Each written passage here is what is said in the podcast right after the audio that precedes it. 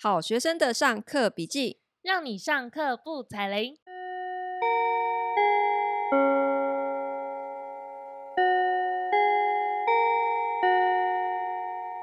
大家好，我是麻瓜 Tody。大家好，我是麻太。哎，我们刚刚第一次录音的时候，是不是也没有这一段呢？啊？啊，什么意思？我们没有介绍自己耶？真的假的？大家一定会很惊讶，说什么叫做第一次录音？我们今天又重录了，而且我们。对，因为我们在直播的时候竟然录音失败啊！我们直播一场一个小时完之后结束，才发现声音都没有录进去，超哀伤的。对，我们就挺过了大大小小的水逆，就在水星非常顺行的时候，我们就录音失败了。好，我们今天要聊那些年我们买了却没有上完的课。是不是有很多人跟我一样呢？就是琳琅满目的线上课程，冲动就给它刷下去，结果放在我的 device 里面，过了一年才想到啊，那个课我还没有上呢。那你是不是应该公布这个清单，让大家上课不要踩雷？公布什么清单？因为我们已经很久没有开箱课程啦。我们没有开箱课程，是不是就是因为你没有把课上完？对，我先自首好了，我有买没有上完的课，有英语课，有数位行销课。还有发声练习，发声练习是真人一对一的这种，而且老师明明就有在看你的粉专，对，然后你还不去上课，我真的要不要跟老师下跪？那、啊、你为什么要上英语课？英语那个不是真的教你什么口语或者是单字那些，它主要是教英国文化的，它是一对住在台湾很久的英国夫妻开的课。我为什么不知道你对英国文化有兴趣？我觉得好像还蛮有趣，就是学怎么优雅的当英国人这样。那所以最后是你上课的时候发现你不太适合优雅，所以你就没有继续上了。我就是本来想说当一个睡前的小小学习，嗯，结果就你睡前都在打电动啊。对。好，但是我虽然这样子 diss 你，但是其实我也有课没有上完。什么课？我也是自首。我有两门。被你逼着刷卡的 人像摄影课，因为我需要你帮我拍照，精进你的摄影技巧。但我就是在梦里，我就自我精进了。然后另外呢，还有一个我觉得超冤的是烘焙课，因为它其实是预售嘛。嗯。然后买了之后呢，呃，他真的开始上课的时候，我就进入饮食控制了。所以你就不能烤蛋糕了。嗯，因为烤蛋糕真的是一个。不论成功或失败，发胖是你唯一的结局 的一个行为。哦，oh，OK，好，我觉得疫情之后呢，我们现在就是一堆的线上课程，就像雨后春笋一样，这样大爆发出来，然后广告超多的，对不对？就是你进脸书就会不停的刷到各式各样不同的课程，然后不只是素人也去开课，很多名人也开始开课，我身边超多朋友在开课，真的哈，嗯。那你觉得现在这样子的一个情况，跟以前我们在找课程学习的时候有什么不一样？至少就我自己而言，以前我上课都有一个非常明确的目标，嗯，比方说我为了学西班牙文，那我就会去找西班牙文的课，或者是我为了考某个证照，我就去专门找那种证照专门班去上课，嗯，但现在我买课比较像是一种。无意识的消费行为，就是我真的是被脸书的广告刷到，嗯、然后刷了很多次之后，我就觉得好像有这么一回事，我可能真的需要这个酷东西，然后我就买了。嗯、都是因为被广告洗到，然后就一时脑波弱就买下去了。对，就跟以前那种目标很明确，然后你也会比较强烈的动机去把它完成，那个不太一样。然后另外就是。嗯因为我们自己本身也是线上课程的卖方嘛，嗯，那我觉得以前我们在做实体课的时候，我们会非常的在意学生有没有来上课，因为他只要不来上课，他就占掉我一个座位，嗯，然后我的整个课程相关的行政就会超麻烦，嗯，所以我就会想尽办法逼每个人来上课。嗯。哼，但是现在就是全线上化之后，我们就会觉得，那你就要为自己的消费负责哦。如果你今天真的不来上课，损失的就是你自己啊！对，反正我课已经 deliver 了。对，现在很多线上课程是纯影音的嘛，他可能连互动都没有。嗯，那就是有没有完成课程是你自己的事情，所以就造就了像我们两个人这样子买了一堆课却没有完成的状况。而且我觉得以前的课程比较重视口碑行销，就是他为什么要在意你的到课率或是完课率，就是因为跟这个课程本身的口碑有关系嘛。可是现在，现在不用口碑，用什么东西行销？现在我觉得是靠流量。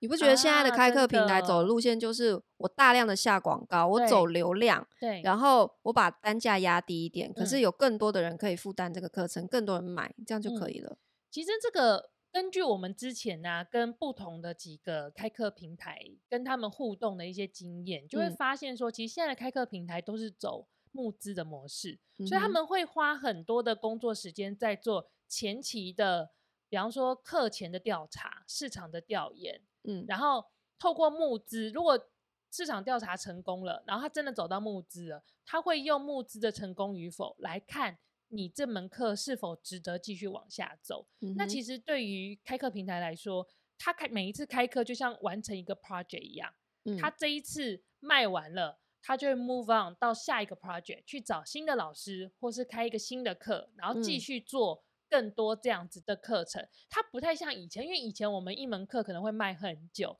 卖个两三年，嗯、然后或者是会持续的去更新。这样好像是，是感觉上有点把老师当成免洗筷，欸，我觉得有一点，就是进来然后洗一洗，洗一洗又一直换，一直换这样子，不然就那个老师要一直开新课，所以我们才会觉得现在这样子的课程好像变成有点像快时尚，就是课程本身变成快消品，欸，就是。你走进一间服饰店，然后放在花车上面的，嗯、你就自己随便捞，买二送一，嗯、然后早鸟优惠价，你就赶快带回家，放在你的衣柜里面这样子。可是过了一年，你也没有拿出来穿。而且像募资的情况之下，他就是会有一个很强的时间压力，嗯，他就会希望你现在立刻就要买，对，然后他就会给你一个价格的定锚嘛。嗯，然后呢，再做一点折扣，让你产生这种急迫性。这个 which 就是反正很常见的消费心理学啦。可是我觉得，你看哦，现在如果学习变成快时尚啊，就是变成好像课程本身它的含金量高低不是很重要，比较像是娱乐节目，有没有？就是你不用花脑筋，你就无意识的收听。嗯，是啦，一种是这种，一种是根本就没有拿出来看。对，之前应该常听人家说，不管是上线上课或是看书，我只要从这个行为里面，或是这一套课里面得到一个或两个知识点，嗯，这个钱就花的很值得。嗯哼，呃，这是之前蛮流行的一个说法，我身边也蛮常听到人家这样讲。我其实每次听到都觉得超怪，我个人是不赞成这个说法的。为什么？因为我觉得虽然我看书看得很快。那虽然可能听课的话，就会比较受限于那个课本身的长度嘛。嗯，可是，哎、欸，你好，我花了钱之后，我在投入的是我的时间。对，那我觉得时间是很珍贵的，你的时间可能比这本书还要贵。对，那 我今天可能花了钱，然后我发现啊，这个老师 deliver 或者这本书 deliver 的东西不是我所想象的，对我来说，我要不要继续投资时间？这也是为什么我没有办法把它完成，嗯、因为这对我来说，再投资时间，这就是一种浪费。也是诶、欸，你想要写成一册书，它是需要非常系统化的论述的，对它是已经经过很长时间的消化整理出来，它不会是你随口然后随性忽然想到的一些东西。然后我却只能从里面学习到一个点，我怎么想我都觉得，这就表示这本书太浅。或是他没有认真的去思考过沉淀出来的东西，不像说你看一支什么短影片，或者是一段 YouTube 的影片，嗯、就是十分钟、十分钟、十五分钟一个点很正常，就是好像比较合理。可是，一本书你只有 get 到一个点，那好像真的这本书就是太浅。那到底我要怎么做才可以不会浪费钱，也不会浪费时间？好，我们今天就来讨论一下，就是怎么样挑选适合自己的线上课程。才不会踩到雷。嗯，我觉得这个可以分成两个方面来看哈。第一个就是说，你当然是要先分辨说这个课程适不适合自己，然后第二步是说你怎么分辨这个老师是不是真的专业，或是值不值得你花这个钱去买。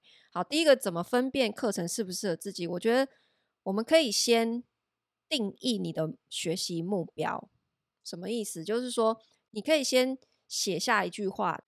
我现在碰到什么样的问题，所以我需要学会什么样的技能然后我就可以达成什么什么目标，或是我就可以变成什么样的人。嗯、好，就比方说，像我太太明天生日，所以呢，我现在就要成为一个。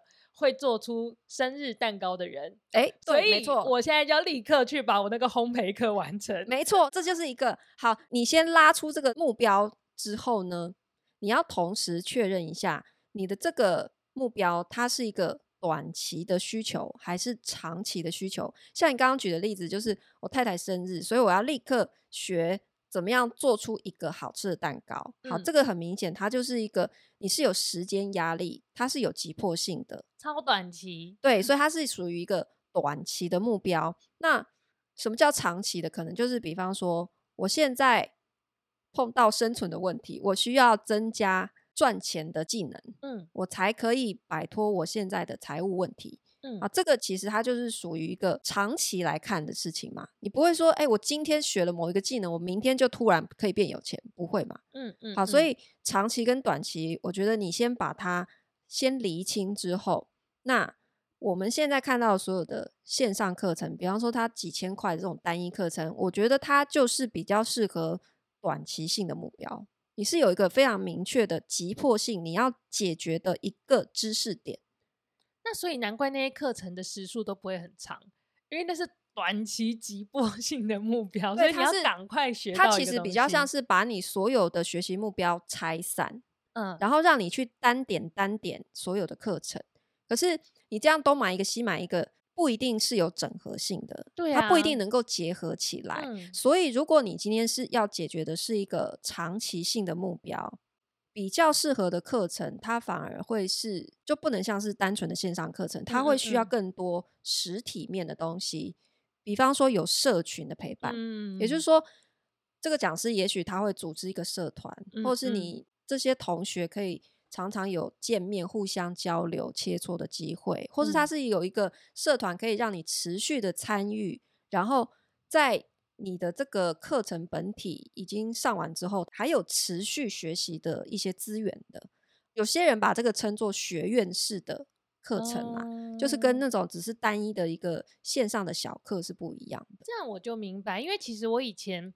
在看线上课程的时候，我一直很不明白说，说像我这么 anti social 的人，我就会对于那种很强调社群的课，我会觉得有点害怕。嗯、但我现在就是听你说明的话，我就是可以理解那个社群的需求，因为长期的目标的执行，如果有有经验的前辈可以商量，就会蛮有帮助。对啊，你看像我的包租实战课，其实大部分同学的反馈都是说。给他们最大的收获，其实不见得是课程本身，是因为我建了一个社团。课程本身很有收获，是啦。可是 更重要的是，他们为什么最后决定要买这个课？不只是课程本身，嗯、是因为他们看到我有社团，他们有很多的学长姐可以去咨询。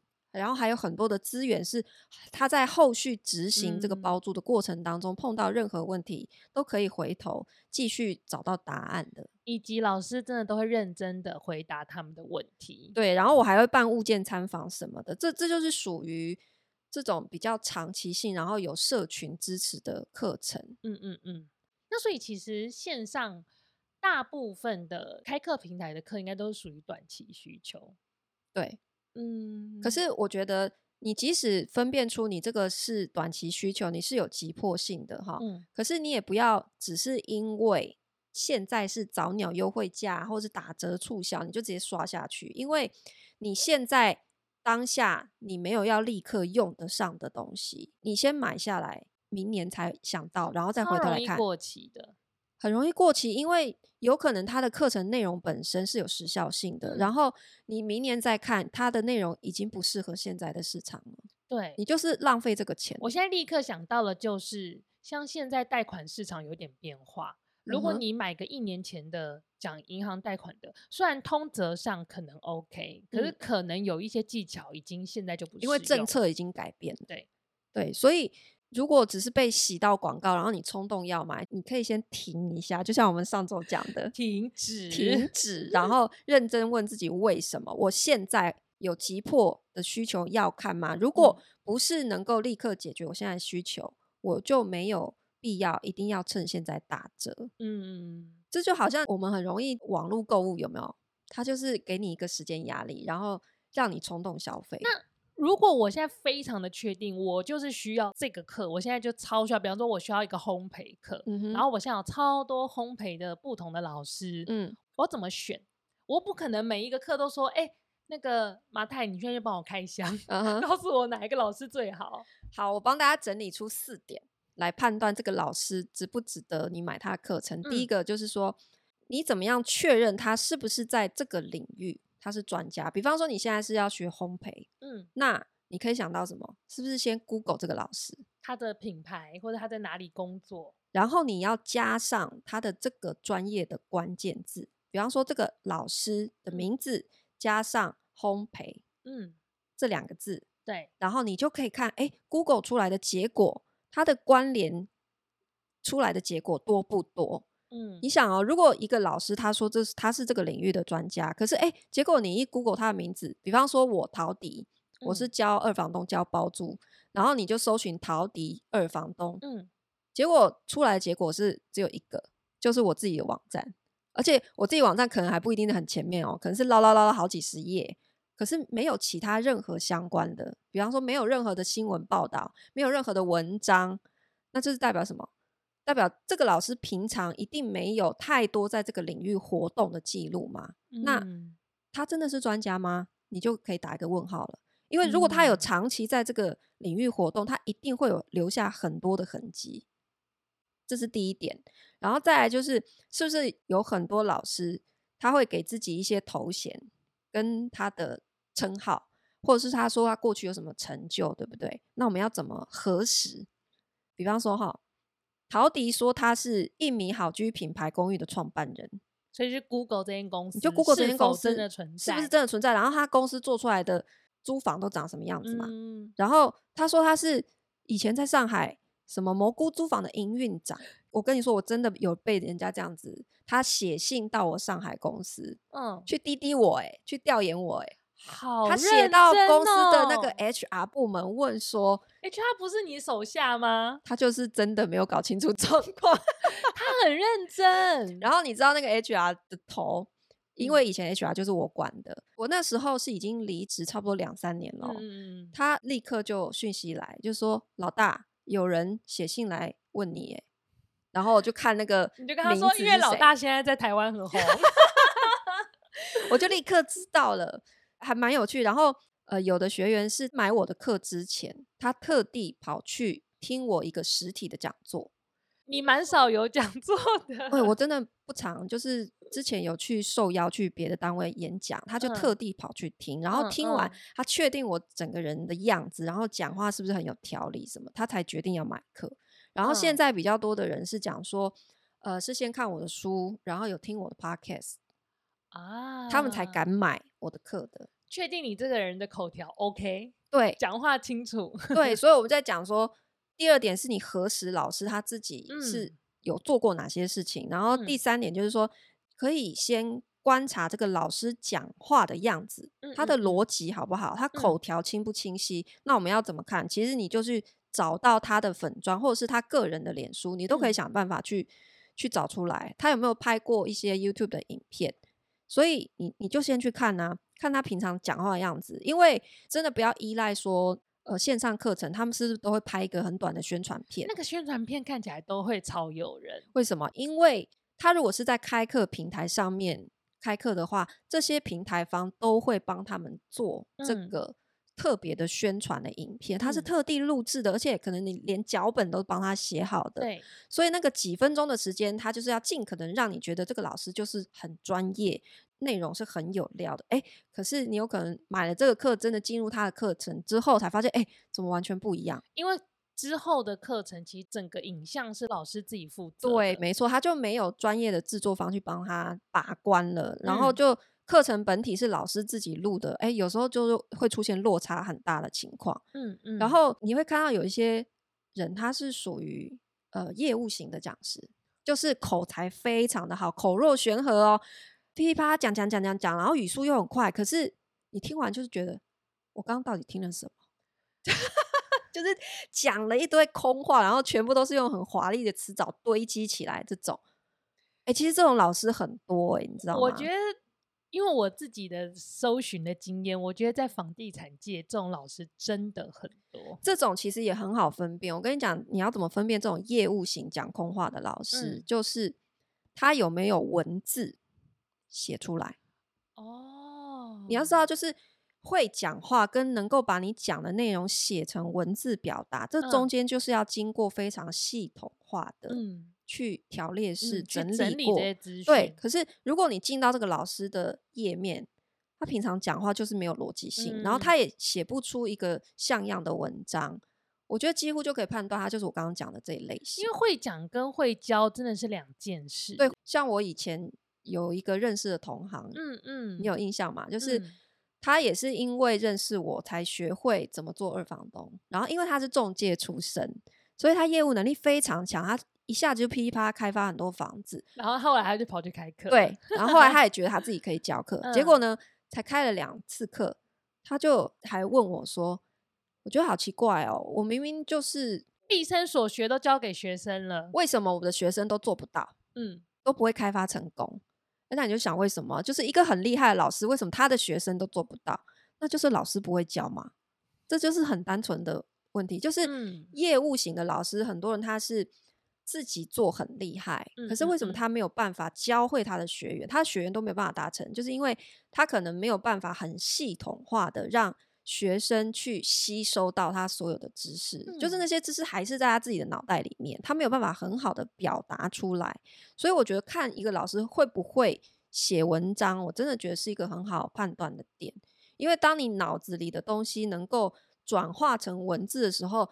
这个靠的就是它的系统跟逻辑性，对，所以我觉得是第三点。你看老师的文字，还有他讲话是不是有逻辑？好，你你大概就可以知道这个老师到底会不会教课了。嗯嗯，对。然后最后一点就是，你怎么判断老师有没有实务经验？我觉得这也很重要。那一样，你就是看他都会写的一副很有实务经验的样子啊。你不能只是看广告本身，因为广告一定都是会。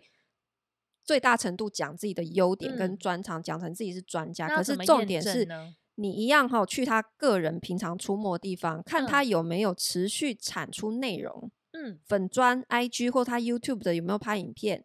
看看他平常讲的话或是写的文章。然后你还可以观察一件事哦，就是他有没有跟他这个领域的其他专家有互动。所以，anti-social 的老师是不值得信任的吗？也不完全是，可是如果一个老师，你可以看到这个领域其他的专家也来跟他互动，比方说会来他的文章下面留言，哈，那至少就是一种认证，表示他在这个领域是真的有活动，嗯、然后其他的专家也是认识他，这就是一种认证啊。当老师真的好难哦。刚刚那个情况确实有一些 anti-social 老师，对啊，像你这种每天都在家里打电动的。可是我还是有其他专家、欸、互动哎、欸，开什么玩笑？淡如姐都把我写进她的书里了，你在说什么呢？怎么会这样？然后也是有一些房地产的大咖是跟我会有互动，我写文章他们会来留言的、欸，啊，对不对？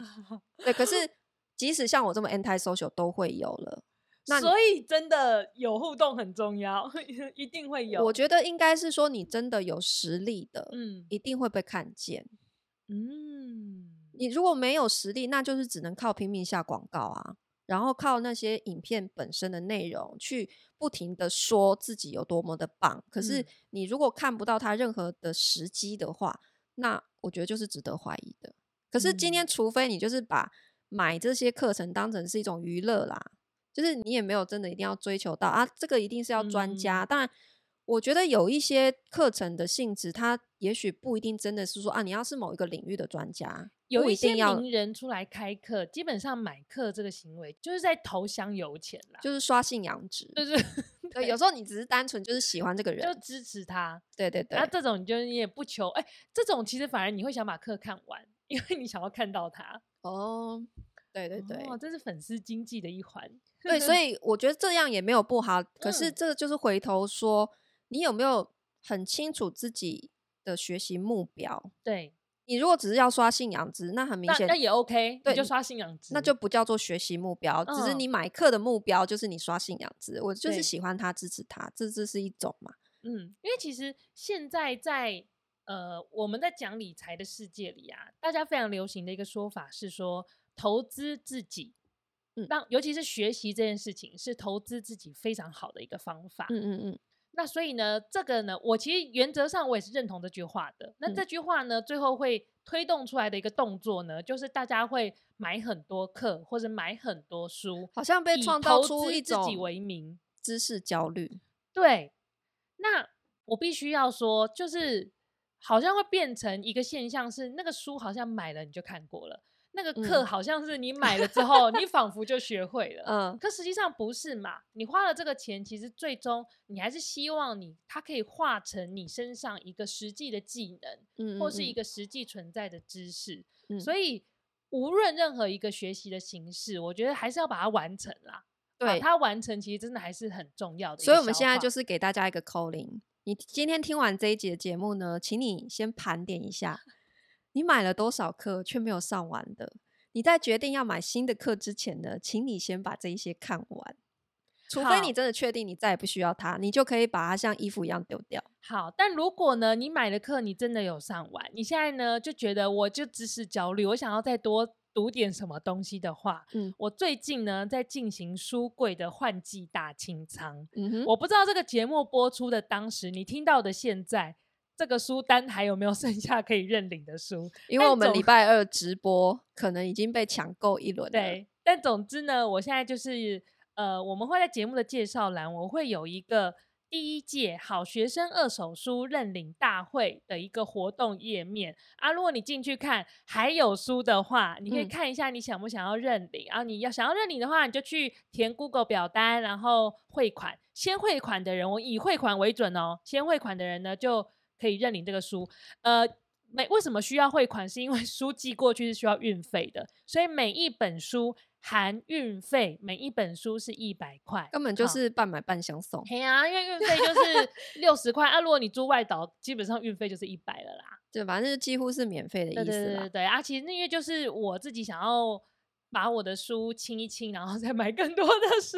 对，我们家书柜已经爆掉了，有点爆炸了。对，所以鼓励大家读书。如果你听到的时候呢，呃，点进去还有的话，你就是有兴趣的书就可以认领回家。然后你看完，你搞不好也可以把这个书再交给别人认领，然后让这个知识可以继续传播出去。呃好啊，那如果你有买课踩到雷的经验，上完觉得超后悔的，也非常欢迎。所以我们现在是一个告告诫大会，就欢迎你留言跟我们分享那些年你踩到的雷。我好期待哦，好期待，拜托跟我分享，我好期待哦。好，那我们今天就下课喽。